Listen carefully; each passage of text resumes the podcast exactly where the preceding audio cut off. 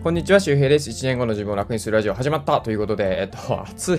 もう暑いしか言ってないですね、最近ね。もう暑くてね、なんかね、古民家はね、あの、僕天井抜いてないんですけど、あの、屋根にこう、日差しがブワーって、まあ当たるわけですよ。南向きなんですけど、僕が寝てる部屋が。で、やっぱね、天井あたりが暑くて、で、まあ床に来るとクーラーのね、あの、冷たい水、要するに冷たい水じゃねえや、風か、空気か、は、まあ、下に行って熱い空気を上に行くっていうことですけども、ほんとそれが如実にね、出てて、暑いんですよ。うん、だからね、うちの猫、瀬戸さんとかは逆に多分一番地べたにいるからね、ちょっと寒いというかさ、涼しいぐらいだと思うんですけど、僕はね、やっぱこう、立つと暑いっていうね、あまあ、座ってればまだいいんですけどね、まあ、それぐらい結構、まあ、ちょっと夏ですね、さすがに夏、なんか一気に来たって感じですけどね、はい。えー、暑いんですけどね、今日もね、頑張って、あの、ラジオ撮りたいと思いますけども、あの、今日は何の話かというと、あの、起業するな、あの、キャッシュフローを作れという話で、あの、まあ、起業したいんですとか、まあ、よく言いますよね。で、僕も、まあ、もちろん起業したいなとかってずっと思ってたし、まあ、多分もしかしたらっていうか、まあ、多分作ることになると思います。会社はね、どっかのタイミングでさすがにこのまま個人事業主のままっていうわけにはいかないだろうなと思うんですけど、まあ、あのわからないですけどね、このまま行くかもしれないし、で、まあ、まあ、どっちでもいいんですけど、まあ、どっちでもいいって言ったらあれですけどね。で、えっと、まあ、なんか最初ね、やっぱね、その、ファーストステップとして、こう、なんか会社を作ろうっていうのもいいんですよ。で、今日のその起業するなっていうのは起業がダメとかって話じゃなくて、なんかその、まあ、普通の一般人がね、起業を始めようね、起業しようと思っても、何からしていいかわからないって結構ありますよね。で、まあ、あのー、結局会社を作るということはどういうことかというと、まあ、売り上げを立てるということなんですよね。まあ、当たり前ですけど、要するに1円稼ぐということです。ということは、何をすべきかということは、キャッシュフローを作るということです。キャッシュフローっていうのは何かというと、お金の流れですね。そう。要するに収入がいくらで、えー、支出がいくらっていうその流れですね。だから、毎月例えば、えっ、ー、と、そうだな、うん、1万円のこうね、収入を作る。まあ、まあ、な、なんだろうな、ダムがあって、ダムからこう川を、まあ、水路を作ってですね、その水路に水を流していくような、その水路を作っていくような感じが、まあ、その要するに自分で売り上げを立てるということですよ。だからフリーランス、だからまあ僕も別に起業してるっちゃしてるわけなんですよ。これ別にもう登記すれば会社になるわけですから、ね、あの、開業届ももちろん個人で出してるんで、だから、起業って結局そのまあ、あのー、本当に、なんだろう、ミニマム、超ミニマム企業っていうのがまあフリーランスであってですね、で、フリーランスでも本当に月にね、あの何百万とか稼ぎ始める人だったらもうその規模で見ると本当に会社の規模ぐらいになりますから、そう、だから別にその会社を登記するか、まあ登記しないかって、まあもちろん違いはあるんだよ。違いはあるんだけども、やってることに対する違いはあんまりないっていうことですね。だから売り上げをどれぐらい立てていくかっていうことが大事で、だから何かこう起業しない、したいなとか何か独立したいなと思う人はね、まずね、1円自分で稼ぐ、まあキャッシュローを作るということですね。を、えー、やりましょう。で、これほんとね、あの何度も繰り返し言ってるんですけど、みんな逃げるんですよ、ここから。で、僕も逃げてました。僕もなんかこう、なんだろうな、ビジョンとか夢とか、なんかその思いとかって、そういうこう、精神的な世界にね、逃げてですね、なんか物理的な世界の行動からね、をしないみたいなことは結構続いてましたね。だからゲストハウスをやるんだと。まあもちろん、やりたくて、もちろん図面とか撮ったりとか、あの、測量とか、あの、製図してもらいましたよ、家のね。うんで、お金借りれるかどうかみたいなのも調べたけど、とはいえやっぱね、なんかね、その、起業したいって言ってる自分が好きな状態がずっと続いて、なんか何も前に進んでないっていうのは結構ありました。で、ああ、これじゃダメだなとかって思いながらもブログをまあ、あの、傍ら書いてたんですけど、そのブログの方がまだ起業でしたね。もう今思うと本当ブログの方が起業でした。だって、1円稼いでましたもん。そう。あの、今この時代、ネットがこれだけ使いやすい状態で、物が売りやすい状態にあるわけですよ。家から物が売れるわけですよね。もちろん自分の商品じゃなくてもアフィリエイトっていう形で物が売れるし、あの、これは別に売り上げが発生しなくても、皆さんの例えば紹介で何か物を売るって言った時も、これは別にあの、売り上げが発生しなくて物を売れたと思っていいと思います。あとは売り上げがつければいいだけなんでね。紹介料とかつければいいだけなんで、あの、そういうことをしたことがない。な要するに紹介したことがない、プレゼンしたことがない人は、ちょっとね、やばいと思った方がいいと思います。。あの、本当これだけのものが売りやすい時代に、紹介しやすい時代に、自分で物を売れてないっていうのはまずいですね。もちろん自分自身も売り込んでいかないといけないね。クラウドファンディングした人なんで多分これ聞いてる人の100分の1以下だと思うんですけど、うん。あの、そういう人だと多分すごくナイスな動きをしていて、あの、逆に本当に会社員以外から収入1円ももらったことがない人っていうのはちょっとまずいと思った方がいいです。自分で本当ね、あの、本当1円でもいいから稼いでみるっていうのはものすごく大事なんで、あの、とにかく早く始めた方がいいですね。はい。なんで、まあなんだろうな、こう起業したいとかね、まあ男もかっこよく語ってしまう時がありますけど、まあそれよりもね、まずはやっぱキャッシュローを作るっていう。目の前1円どういうふうに稼ぐか、それは別にネットビジネスでもいいし、農業でもいいし、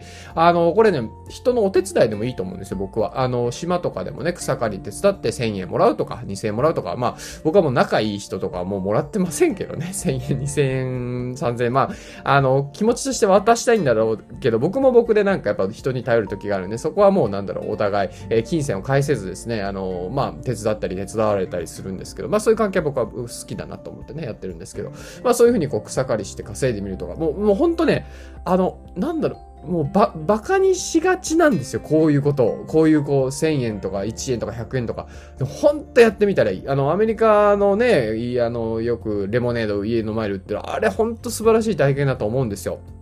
そう。だからこう、子供がねや、るワークショップとか、なんかフリーマとかもありますけど、ああいうのね、どんどんこうね、あの、まあ、偉そうに言いますけど、親の人、ね、親である人はやらせた方がいいと思うし、で、メンタリスト大悟さんの YouTube 見てたらね、なんかその、全然話関係ないですけど、あの、子供が成功するかどうかっていうのは、親の、あの、あれが長いと決まるということですが、あれは何かというとですね、その、親と子があ一緒に遊ぶ時間ですね。特に父親って言ってました。もうちろん多分母親でもいいと思うんですけど、やっぱ共働きで家にいないとかってやっぱきついですよね。で、えー、僕自身はですね、あの、結構父親は病気してたんで、透析をしてたんで、あの、まあ、週3回家にいなかった。家にいないというか、まあ、病院に行ってたみたいな。あとはじいちゃんばあちゃん見てくれてたって感じなんで、まだ比較的いたのかな。でもなんかね、その、親の時間が長いと、その誠実性が高まるらしいですよ。自己コントロール能力、自制心ですね。で、成功に一番大事なのは誠実性っていうのがもう研究でも分かってるので、あの、要するに、その成功するかどうかっていうのは親との過ごす時間がかなり大きく関わってるっていうことらしいですね。もちろんこれ、あの、もう、あ全然時間も、ね、もらわなかったからダメだとか、そういうわけではないんですけども、まあ、あの、まあ、関係してるらしいということですね。なんでまあ、なまあ、話がそれましたけども、あの、何の話だったっけ？ああ、親、だからまあまあ、キャッシュフローの話が、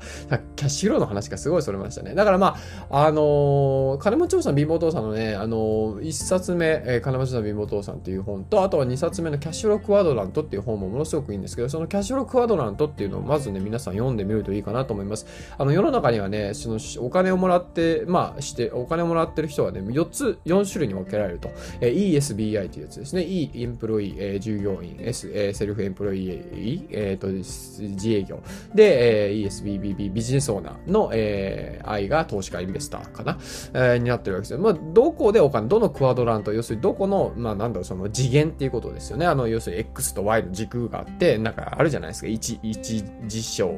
一次元とかだったとか、ちょっと忘れちゃったけど、あの、そういうこう、ね、グラフのどこの分布にいるかみたいなことなんですけども、ほとんどの人はやっぱ E からしかお金もらってない。で、E っていうのは何かというと、エンプロイーですから、お金、お金ってお金と時間はトレードオフなわけですよ。で、それは左側なんですね。セルフエンプロイー、自営業も一緒です。で、ビジネスオーナーとインベスターっていうのは、えー、右側って言われてますけど、右側は要するにその仕組みが働いてくれる方ですね。で、そのインベスター、えー、ビジネスオーナー。で、インベスターがまあ最終行き着くっていうか、まあ一番まあ難易度が高いところかなと思うんですけど、まあビジネスオーナー、まあもうビジネスオーナーも一緒かな。ビジネスオーナーっていうのはまあ要するに例えばブログを持ってるとか YouTube を持ってるとかね、それもビジネスオーナーになります。なぜならばそれはその、えー、自分が寝ている時も、えー、働いてない時もお金を生んでくれるからってことですね。だから会社を買ったりとかってこともビジネスオーナーになったりできるし、自分が一から起業するってこともそうだし、まあ要するにキャッシュローを作っていくんだけども、そのキャッシュローを作っていくときに、えっ、ー、と、会社からの給料ではなく、えー、できれば、えー、自分で稼ぐ。で、もっと言うと、えー、自分が寝てても稼げるような稼ぎ方をしようということですね。はい。というわけなんで、ぜひ、なんか起業したいなとかね、なんとなく考えてる方はですね、参考にしてみてください。はい、えー、というわけで、えー、今日の合わせて聞きたいはですね、えー、真面目な人ほど、えー、勘違いする努力と収入の関係というお話をしています。まあ今日のね、キャッシュフローを作るという話にも関係してるんですけども、あの、なんかこう、努力してればお金は稼げるみたいなね、まあもちろんそれは努力なしにお金稼げないのは、えー、正しいかもしれないけども、努力だけでもやっぱお金っていうのは稼げないというか、その自分に合った働き方っていうのは作れなかったりするわけですよね。だからお金をいくら稼ぐかというよりも、こう、自分が気持ちいいお金の稼ぎ方、自分が好きなお金の稼ぎ方をしていく必要があって、で、まあ、あの、好きなことを仕事にって言うけど、やっぱそれだけじゃやっぱ語りきれないんですよね、要素的には。で、足りなくて、で、3つ合わせるといいです。えっと、何かというと、えー、好きなことと自己成長とライフスタイル。この3つ、自分が好きなこと、もちろん大事ですね。えー、で、えー、自己成長になることっていうことです。で、えっ、と、あとはライフスタイル。要するに自分の生活に合ってるかっていうことですね。え旅行を仕事にとかって言うけど、毎日旅行に行くのがしんどい人だったらね、そういうライフスタイルが嫌な人だったら無理なわけですよ。旅行は好きだけど、ライフスタイル的に難しいしいとかね。で、じゃあ、それって旅行してることで自分の自己成長につながるのかっていう、それを見出せなかったら難しいですよね。だからこの好きなことであることと、自己成長であることと、ライフスタイルに合ってるっていうこと、この3つを合わせると、えー、好きなことっていうのはね、あの、解決していくというか、あの、見つかるわけなんですけど、まあ、その話を別でしてみるんですけど、その話とは関係ない、えー、まあ、努力っていうことですね。そう、努力と収入の関係について話してるので、まあ、あっちこっちちょっと話が言ってますけど、はい、そうなんですよ。こう、やっぱね、うん、やっぱその、努力の仕方方とか、ね、その効率化とかっていうとこもやっぱ学ばないといけないんですよ。やっぱ、うん、情熱とか思いだけでもダメだし、ね、テクニック、スキルも大事だし、で、自分の才能とかね、えー、自分のその、なんだろう、キャラクターとか、ね、自分のこう、うん、好き嫌いとかっていうのも大事だし、それは当たり前ですよね。個人ですから。そう、個人、ね、個人ね、個人の、まあ、それぞれ、オンリーワンですからね。自分でね、カスタマイズして見つけないといけないわけですよ。だって、じゃないと面白くなくないですか？誰かと同じ人生だって、でいいってちょっと嫌じゃない？自分だけの人生がやっぱいいですよね。だからということは自分だけの人生ってことは自分で探していかないといけないというわけなんで、まあぜひですね、その辺のね、努力と収入の関係のあたりも、まあぜひよかったら聞いてみてください。えー、ということで、えー、と、なんだっけ、あーなんだっけ、なんかね、あのー、最近あのー、なんで YouTube で、あのー、まあ、違法アップロードされてる、あの、松新かな？松松本さんと、えっ、と、島田紳介さんのあのやつの、もうすごい昔の番組だけど、あれはやっぱたまに見てるとか、聞き流してるわけなんですけど、あそこでね、やっぱ生まれ変わりの話とかがあって、ああ、面白いなと思ってね、で、なんかその、聞いたことない人はね、そのチベットでね、えー、その、3歳の子が、あなんか自分は11歳ぐらいで、こう、薬をね、間違った薬の飲まされて死んじゃったっていう記憶があって、で、たまたま近くに住んでたみたいで、その親はなんたらかんたらとかって記憶を言うから、その本当に合わせに行ったら本当にそこにいて、で、本当にその前のお母さんと全く話がね、合うというか、うん、そういうことがあったらしいんですけど、そんな話とか、あとはイチローが、あの、いますよね。で、えっ、と、イチローが記録をこうね、あの、年間安打の記録を作った前の人が、なんかシスラーさんだったのかな？ちょっと名前忘れちゃったけど、そのシスラさんが亡くなったのが1973年で、イチローが生まれたが1973年。面白いですよね。そう、生まれ変わりなんじゃないかとかね、なんかね、そういうこう、ちょっとスピリチュアル的な話もね、僕は結構好きで、まあもちろん、それだけだとね、ちょっとやばい、あやばくなっちゃうからね、こう、現実のうまく兼ね合いをね、見たりするんですけど、やっぱそういう世界っていいですよね。で、なんでこの話をしてるかというと、昨日あの、えー、ペルセウス座流星群っていうのが、あの、あって、で、僕、島の展望台に行ってですね、見たんですけど、結構やっぱ流れ星流れたんですよ。おお流れたなと思って。思ってで、僕、宇宙の話も結構好きで YouTube で見たりするんですけど、なんか宇宙ってこう、遠くの離れた話だと思うじゃないですか。思ってんだけど、なんか昨日めっちゃ星見えて、いやまあ島だから見えるんですけど、それは明かりが少ないから、めっちゃ綺麗だなと思って、で、あ、そっか、これが宇宙なのかと思って、うん、なんか空なんですよね、宇宙は。まあ要するに。な、なんかね、すっごい遠い国の、遠い場所の話をしてる、聞いてる、えー、YouTube で見てる感覚だったんですけど、いや、そっか、いつも上にあんだよな。自分が寝てる時に上に常にこんな綺麗な星がね、たくさんあって、で、逆に言うと、寝てない時、昼間だって見えてないだけで本当あるんだと。あ、そっかと思ったんですよね。いや、僕これなんか、なんだろう、別に、なんだろう、これ結論がなんかあるわけじゃなくて、ただそう思ったってだけですね。なんかこう、遠い国の話とか、あ、違うわ。やっぱ上にあるんだ。こんな上、上に、なんだこんな近くにあるんだみたいな宇宙は。っていうことをね、すごく思って、なんかホリエモンとかね、あの、前澤さんとかがなんかこう宇宙にね、月に行くとか宇宙開発だとかね、なんか言ってるけど、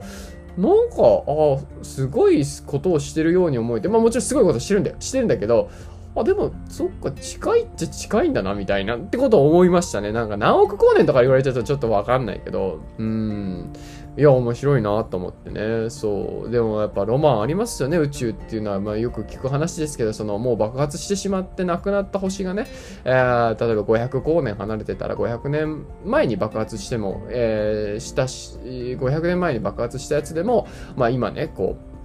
えー、500光年ぐらい。あ、だから300光年とか、えちょっと待って。えっ、ー、と、ちょっとよくわかんなくなっちゃった。あの、あれだよね。その、要するに、あなんて言って、一番わかりやすいのは何なんだろう。えっ、ー、と、なん、なんだろう。まあ、今見えてる光も、星の光も、もしかしたら爆発して、爆発した後の光がね、ずっと届き続けてるという。そう、えっ、と、太陽も確か何分か何秒か遅れてきてるんですね。月の光も確か何秒か遅れてきてるはずですよね。そう、なんかロマンがありますよね。なんかその光ですらそれぐらい遅れてきてるのになんかこの今インターネットのコミュニケーションだとまあ要するにタイムレス？ねタイムレスって言うんだっけ？ね、もうオンタイムで、リアルタイムでこう、いろいろ聞こえてくるとかね、見聞きできるわけですよ。こう、うん、即時性っていうのはまあ、便利になったのかもしんないけど、なんかこう、遅れてやってくる、こう、まあ、歴史とかもそうだし、そこの、なんかロマンもやっぱね、捨てきれないですよね。何の話やねんってことですね。はい、何の話。まあ、たまにこういうね、よくわからない話もするんですけども、はい。えー、まあ、お盆休みがもうぼちぼち皆さんも終わる？もうまだ続くのか？はい。えー、感じかな？はい。えーえー、っと、今日どうしようかな、走ろうかな。一日休んだんだけど、一日空けて走るか。3分ぐらいで終わらせるかどうしようかな。はい。まあ、健康にも気を使っていかないといけませんからね。はい。というわけで、まあ、皆さんも体調とか気をつけて、えー、夏バテしないように、えー、頑張りましょう。また次回お会いしましょう。バイバイ。